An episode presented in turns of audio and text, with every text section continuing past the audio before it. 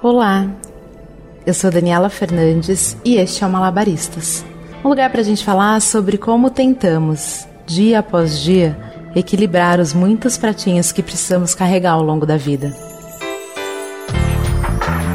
Oi, gente, tudo bem com vocês? Como vocês estão? Eu gosto sempre de começar dizendo obrigada. Eu agradeço muito a sua audiência, a sua parceria, a sua companhia e as muitas mensagens de carinho que eu recebo toda semana. Obrigada. O Malabaristas existe para isso mesmo, para ser esse lugar de eu também, para gente trocar e não se sentir só. E por falar em eu também, no episódio de hoje, eu quero falar de um tema que eu acho que todo mundo já viveu na pele. Quando é hora da gente se apaixonar de novo? Ou melhor, quando é hora da gente se permitir de novo? Todo mundo já quebrou a cara no amor, né? Se não quebrou, vai quebrar. E aí a gente fica traumatizado, jura que nunca mais vai acontecer, que nunca mais ninguém vai fazer a gente de trouxa. E a gente fica repetindo isso, feito um mantra, como se nos ajudasse a superar, como se essas palavras, repetidas à exaustão, ajudassem a dor passar. E aí depois desse período da dor, a gente se fecha. A gente fica com medo, com trauma, com receio. A gente fica criando mil desculpas para não dar chance de novo a gente não fica com medo do amor, a gente fica com medo de cair, porque o nosso cérebro criou um mecanismo de defesa. E aí, ao menor sinal do amor, a gente foge. O que acontece é que depois de um grande tombo, a gente fica com medo, a gente anda com mais cautela, a gente observa a sola do sapato ou se o chão está molhado. Mesmo que as condições, atualmente, sejam completamente diferentes do que eram antes. Mesmo que você e as outras pessoas envolvidas na situação sejam outras. Mesmo que o tempo passe, mesmo que tudo mude, você está ali, duro, rígido, reagindo instintivamente ao menor sinal de que você possa cair de novo. E a sua primeira reação é fugir, recuar. E nesse momento que a gente está se curando, das duas, uma. Ou a gente sai por aí, despirocando, pegando geral, vivendo como se não houvesse amanhã, ou a gente fica ali, enclausurado, alimentando a dor. As duas opções, isoladamente, não resolvem muita coisa. Eu digo, com experiência no assunto, que o que funciona mesmo é um equilíbrio. É preciso viver o luto da separação e da decepção. É preciso sentir essa dor e as suas nuances. Mas também é preciso se sentir vivo. A gente precisa olhar o mundo lá fora e ver que a vida continua apesar do nosso coração partido. O tempo vai ser sempre o seu, de cada um. Não tem receita, não tem fórmula. É o seu sentir cicatrizar. A dor não vai durar para sempre, a gente sabe. Mas sabe o que a gente prolonga? A gente prolonga esse bloqueio, esse medo de se entregar de novo, esse paralisar do coração. Eu já vi gente dizer, depois de uma decepção grande, que o amor não é para mim. Ah, não, amor não é para mim. Como assim, gente? Como não? O amor é a nossa força motriz, é o que nos move, nos motiva. Ele não é só para você, ele é de todo mundo. É um dever nosso. Eu acredito realmente que a gente está aqui na Terra, nesse momento, vivendo essa vida, para aprender a amar melhor. Eu já disse aqui outras vezes, né? Eu acho que a gente pode sim ter vários amores na vida. Mas isso é coisa de quem se permite, de quem não coloca só o pé, mas sim mergulha de cabeça. Só que tem muita gente fugindo disso, né? Os motivos são os mais diversos, da boca para fora. São homens que dizem que as mulheres não querem nada sério, são mulheres que reclamam que os homens não estão preparados para elas e a sua independência e o seu papel na sociedade atual. Ou seja, a gente toma aquele baque. E aí, quando não está mais doendo, ao invés da gente recomeçar, juntar os nossos caquinhos para poder acreditar de novo, a gente simplesmente foge. E tá errado. Tá muito errado. É preciso se permitir. Todo mundo merece sentir os efeitos deliciosos da paixão. As mãos suando, as borboletas no estômago, Aquele frio na barriga de quem senta na primeira fila no carrinho da montanha russa. Trocar de roupa mil vezes, ensaiar o que vai dizer. Pelo menos eu acho isso, né? Mas vocês já sabem que eu enxergo o mundo, na maioria das vezes, através de lentes cor-de-rosa. Para os astrólogos de plantão, eu tenho Vênus em Leão. Eu sou igualzinha a Lisbela, do filme Lisbela e o Prisioneiro, sabe? Na cena do casamento, ela desiste e daí ela diz exatamente assim: Eu tô desistindo do casamento e vocês todos me perdoem. O amor me chamou para outro lado e eu fui atrás dele. Eu pensei que se eu não fosse, minha vida inteira ia ser assim vida de tristeza, vida de quem quis de corpo e alma e mesmo assim não fez. Aí eu fui. Eu fui e eu vou. Toda vez que o amor me chamar, eu vou, feito um cachorrinho, mas coroada como uma rainha. Eu penso exatamente assim. A gente precisa ir, com medo, com receio, sem saber o que vai encontrar ali na frente. A vida é muito curta e muito cruel, na maioria das vezes, para a gente ter medo de amar, para a gente não escutar esse chamado do amor que a Lisbela fala.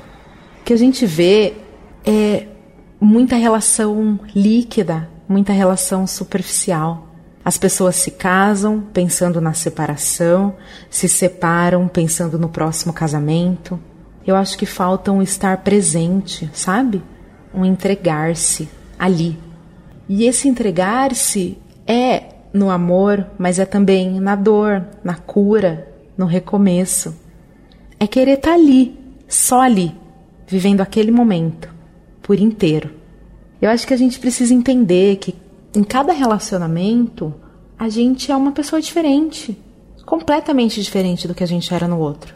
Se a gente amar sete vezes, se ao longo da sua vida você disser para sete pessoas diferentes em um relacionamento afetivo que você as ama, você vai ser sete versões de você.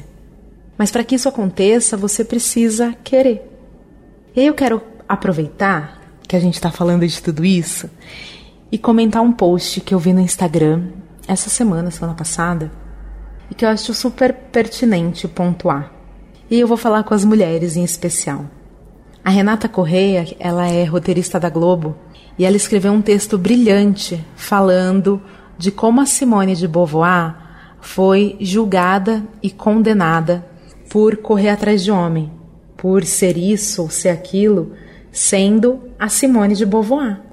Como se a luta fosse oposta à paixão. Como se buscar igualdade de direitos, brigar por espaço e oportunidades anulasse a possibilidade de se apaixonar, de se entregar. Eu vejo um montão de amigas, até eu já fiz isso, justificar a fuga de um relacionamento com argumentos feministas, então, ah, o cara fez isso, o cara fez aquilo, então ele é esse tipo de ser humano, logo eu não quero estar perto dele, nem dos amigos dele, muito menos da família dele, são pessoas com as quais eu não quero me relacionar. A gente bota o boy numa caixinha que a gente mesmo criou. Mas, claro, salvaguardadas todas as muitas circunstâncias em que tem sim muita gente tóxica e muita violência psicológica, mulheres que nem sabem que estão passando por isso, mas isso é um outro tema para um outro dia. O que eu vejo é a gente dando desculpa, sabe? O que eu acho é que no fundo, quando a paixão chegar, a gente vai sim passar pano. A gente vai sim fingir que não tá vendo. A gente vai querer se jogar e viver aquilo. E tá errado? Não, não tá. Esse boy perfeito, ou essa menina, ou essa pessoa perfeita que vai atender todas as suas expectativas e vai se encaixar em você feito um quebra-cabeça, ela não existe. Como eu disse, as pessoas são diferentes em cada relacionamento. Então, o seu comportamento também vai ser diferente, porque o seu interlocutor, a pessoa que está ali na sua frente, é outra. O crivo do amor tem que ser mais flexível. A gente precisa ser mais gentil com a gente e com os outros.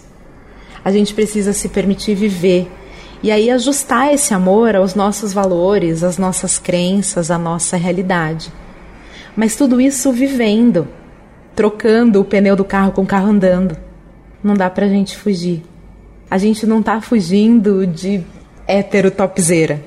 A gente tá fugindo do nosso medo de se apaixonar e de quebrar a cara. E como é que a gente vai lutar por alguma coisa se a gente tá com medo daquilo que é nosso, que é orgânico, que é visceral? Se arriscar, em especial no amor, é obrigatório. Sofrer é opcional. Quando eu me separei do meu ex, aquele de oito anos, a gente tinha um relacionamento perfeito aos olhos da sociedade. E aí, quando as pessoas sabiam que a gente havia se separado, elas diziam: Nossa, que pena que não deu certo. E eu sempre corrigi. Eu dizia: Não, deu certo. Deu super certo. Por oito longos anos. Foi uma relação super linda, ensinou um monte pra gente. E a gente entendeu que naquele momento ela precisava acabar. E assim, apaixonadamente, também vamos terminar esse episódio do Malabaristas. Já que é começo de ano, que tal se a gente prometer, entre as muitas promessas que a gente faz, que tal se a gente prometer se permitir um pouco mais? Que tal se a gente der um voto de confiança para aquela pessoa que o primeiro date não foi lá essas coisas, mas tem potencial? Que tal se a gente acreditar que o amor pode estar tá sim logo ali, despretensiosamente, esperando uma brechinha sua? Ninguém vai sair na balada procurando o amor, mas a gente precisa conhecer as pessoas. A gente precisa deixá-las se aproximarem da gente. E aí, de repente, sim, quem sabe? Que lindo seria se a gente se permitisse amar mais, não é mesmo? Se eu soubesse que tu me queria, tudo faria para te amar. Amor, eu tenho para te dar. Eu passo e vejo ela debruçada na janela, dá vontade de passar a mão nos cabelos dela. Já não consigo nem dormir. Se me deito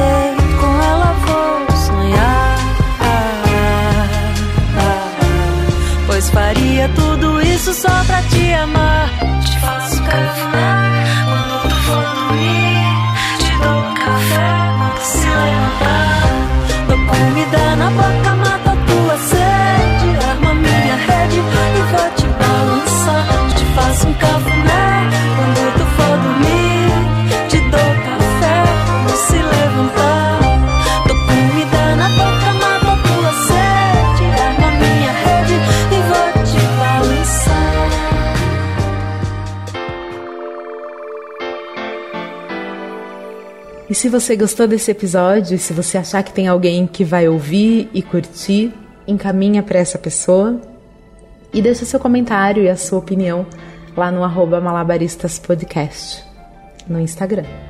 Um beijo grande e até a próxima semana.